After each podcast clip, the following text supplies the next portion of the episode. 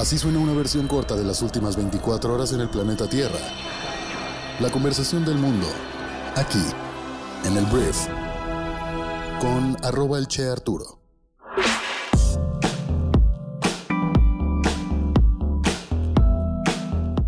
Hola, muy buenos días, bienvenidos a esto que es el Brief para este miércoles 9 de junio. Yo soy Arturo Salazar, tu anfitrión y uno de los fundadores de Briefy. Espero que estés muy bien, si estás tomando tu primera taza de café del día o tu primera taza de té, si te estás bañando, arreglando o manejando el trabajo, espero que tengas un día de verdad muy bueno, gracias por estar aquí. Y bueno, vamos a comenzar a hablar de las noticias que debes conocer el día de hoy en la conversación del mundo para este miércoles. Comenzamos. Muy bien, comencemos hablando de política. Hoy tenemos mucha política mexicana que pues repasar. Quiero empezar hablando de Luis Videgaray, porque el señor Luis Videgaray el día de ayer fue suspendido o más bien inhabilitado por 10 años, según la Secretaría de la Función Pública, por mentir en sus declaraciones patrimoniales, por lo que no podrá ejercer ningún cargo público durante este tiempo. La Secretaría de la Función Pública señaló en el comunicado que Videgaray Caso mintió en sus declaraciones patrimoniales de tres años consecutivos cuando se desempeñó en las más altas funciones de gobierno federal como secretario de Relaciones Exteriores y como secretario de Hacienda y Crédito Público en el gobierno de Enrique Peña Nieto. La Secretaría añadió que en junio del año 2019 ordenó una investigación patrimonial luego de conocer su posible participación en la compra irregular de la planta de fertilizantes agronitrogenados, la cual ocasionó un millonario daño patrimonial al Estado. Entonces, se le aplicó al final del día la máxima sanción que permite la ley por omisiones en las declaraciones patrimoniales de un servidor público y que es independiente de otros procedimientos de investigación o sanción que pudieran estar en curso por esta u otras autoridades. Luis Videgaray ayer contestó y dijo que iba a impugnar esta medida y que pues nada que ver, yo no hice nada. Entonces, pues esa es la noticia. Uno de los más altos funcionarios del gobierno de Peña Nieto, pues de entrada, inhabilitado por mentir en declaraciones patrimoniales tres años consecutivos. Ahora hablemos de Andrés Manuel López Obrador, porque ayer tuvo dos participaciones importantes Andrés Manuel. El primer dato que quiero hablar es cómo Andrés Manuel le coqueteó al PRI para lograr la mayoría calificada en la Cámara de Diputados. El presidente dijo que para lograr la mayoría de la Cámara se podría llegar a tener encuentros con el PRI. Además, el mandatario aseguró que tras las elecciones del domingo nos, no hacen falta muchos legisladores para que se lleven a cabo reformas constitucionales. Si estuviste un poco atento durante estos días, eh, Morena perdió la mayoría necesaria para poder hacer reformas a la Constitución y con esto, pues obviamente ya Andrés Manuel pues está intentando ver pues de dónde agarramos esos diputados que nos hacen falta para poder hacer los cambios que él quiere hacer en la segunda parte de su gobierno. Y a esta insinuación, a este coqueteo, el PRI ya respondió el mismo día de ayer y dijo que quien busca romper a la oposición que hace frente al gobierno de Andrés Manuel López Obrador no muestra afecto por México, fue lo que dijo el día de ayer Alejandro Moreno, el dirigente nacional del PRI. El político respondió así a las declaraciones que el mandatario hizo, donde señaló que Morena todavía tiene opciones de lograr la mayoría calificada en la Cámara de Diputados. Moreno respondió que la coalición que se formó para estas elecciones entre el PRI, el PAN y el PRD continuará siendo una alianza legislativa que debe cerrarle el paso a Morena y también agregó que el PRI acompañará una buena propuesta del gobierno cuando ésta exista, pero subrayó que hasta ahorita no ha habido una sola buena propuesta por parte del gobierno federal. Entonces es interesante cómo cambia la vida, ¿no? O sea, primero Morena pues tenía como el poder absoluto, podía hacer lo que ellos quisieran, y pues ahora que ya no pueden hacer todo lo que ellos quieren, hablando de reformas constitucionales, pues ya tienen que servirse ahora de estos piropos y posibilidades en las cuales pues el presidente de México empieza a seducir al PRI, este partido que tanto ha criticado y que forma parte del pasado y la mafia del poder, pero hoy en día es necesario si quiere seguir haciendo pues, las reformas que tenía planeada hacer. Entonces, digo, al final a mí siempre el PRI me da miedo. O sea, a mí siempre digo, a pesar de que ahorita digan de que no, vamos juntos con el PAN y el PRD y somos la alianza en contra del gobierno federal, es el PRI pues me da miedo. Al final no sé qué vaya a pasar, pero por lo pronto ese es el diálogo. Andrés Manuel dice, oye PRI, ayúdame a hacer mis reformas constitucionales. El PRI por lo pronto dice que no, que está ocupado siendo aliado del PAN y el PRD para ser la oposición de nuestro país. Aquí la pregunta es, ¿qué pasa con Movimiento Ciudadano? Vamos al último tema con relación a Andrés Manuel López Obrador, porque ayer estuvo en México la vicepresidenta de Estados Unidos, Kamala Harris, en donde se firmó un memorándum de entendimiento para el desarrollo de la región del Triángulo Norte, conformada por Guatemala, Honduras y El Salvador. Andrés Manuel recibió a Kamala Harris sin su cubrebocas, Kamala llegó con su cubrebocas muy bien puesto.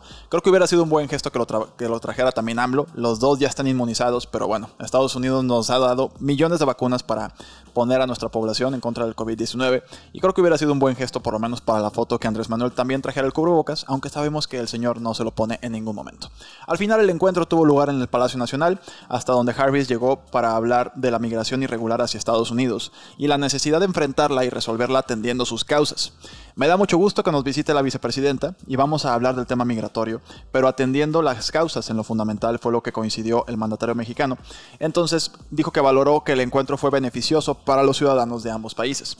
Entonces, poco después el gobierno mexicano emitió un comunicado donde asegura que ambos dirigentes concordaron en la necesidad de reforzar su visión de una relación bilateral basada en el respeto mutuo y la cooperación para enfrentar de manera conjunta los retos binacionales y regionales. Esto se concretará en avances como la puesta en marcha de nuevos mecanismos de cooperación económica y de alto nivel o el fortalecimiento y atracción de inversión extranjera a México. Entonces, bueno, esto suena un comunicado totalmente político que habla básicamente de que nos vamos a echar la mano. Aquí estamos para lo que se ofrezca, ¿no?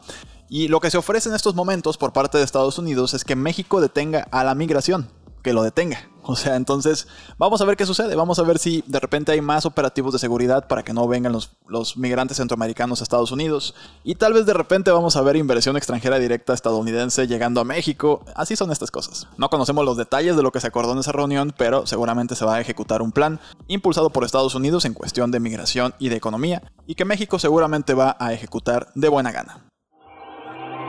Hablemos de economía porque el nuevo reporte semestral de perspectivas económicas del Banco Mundial presentado el día de ayer asegura que la economía planetaria crecerá un 5.6% este año por encima del 4% previsto en enero, aunque lo hará de manera desigual con un fuerte rebote de Estados Unidos y China en plena recuperación tras la crisis pues desatada por el COVID-19. De hecho, tuvo buenas noticias para México. México va a crecer un 5% este año según el Banco Mundial. Y bueno, al final la entidad estima que los países más pobres tardarán años en recuperar el terreno perdido y como siempre recomendó para acelerar este crecimiento económico en estas economías. En el caso de México vamos a crecer un poco más un poco más rápido debido a Estados Unidos. Nosotros al ser vecinos del sur de Estados Unidos nos impacta directamente sobre todo porque exportamos muchas cosas a Estados Unidos. Entonces eso pues al final nos termina beneficiando, lo cual es muy bueno.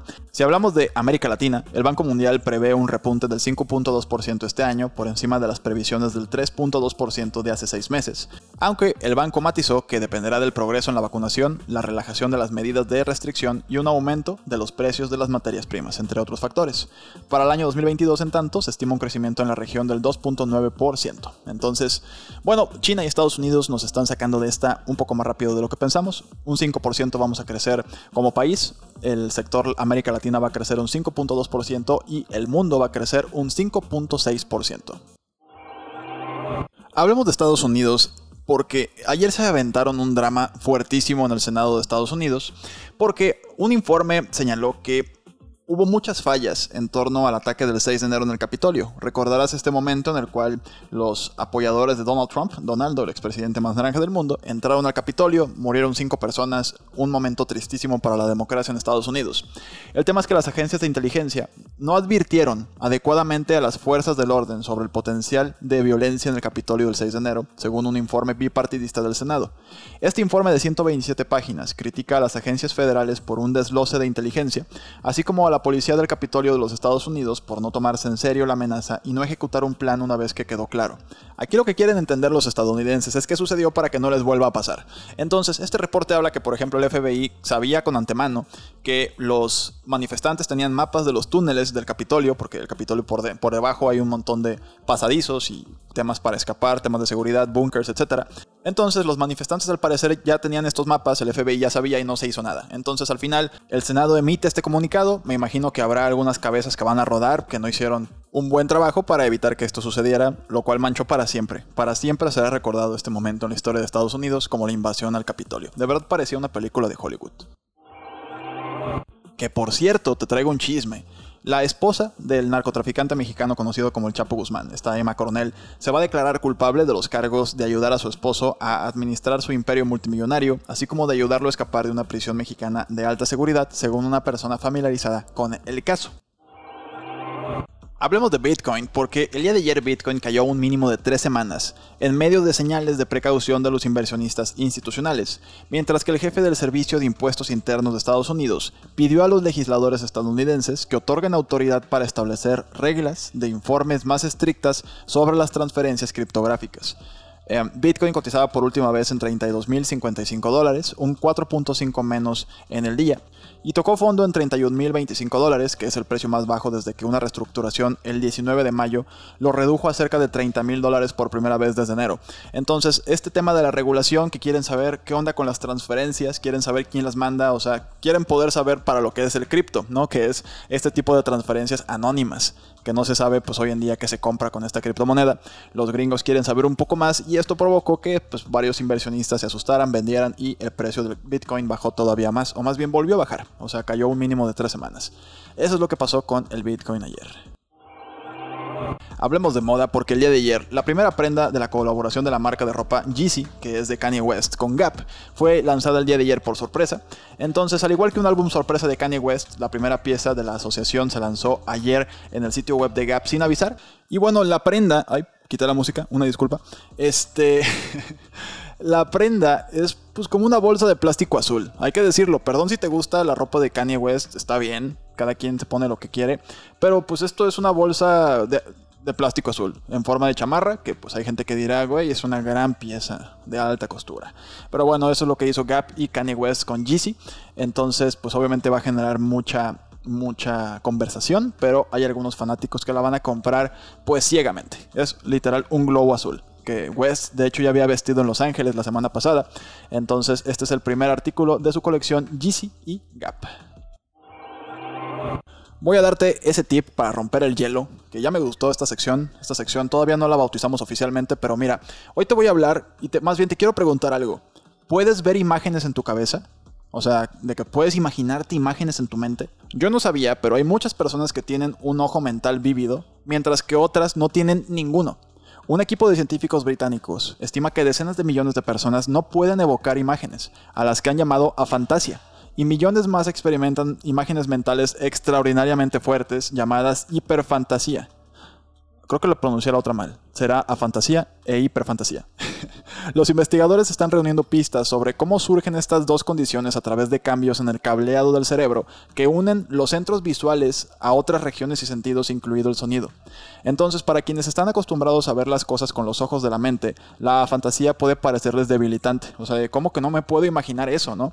Pero la investigación sugiere ventajas para quienes la padecen. Al parecer, como no son personas que pueden imaginarse cosas ni ponerse como escenarios ni construir castillos en el suelo. Son muy buenos para seguir adelante con su vida. O sea, como que no se clavan con nada porque no lo pueden imaginar, no pueden visualizar esas cosas.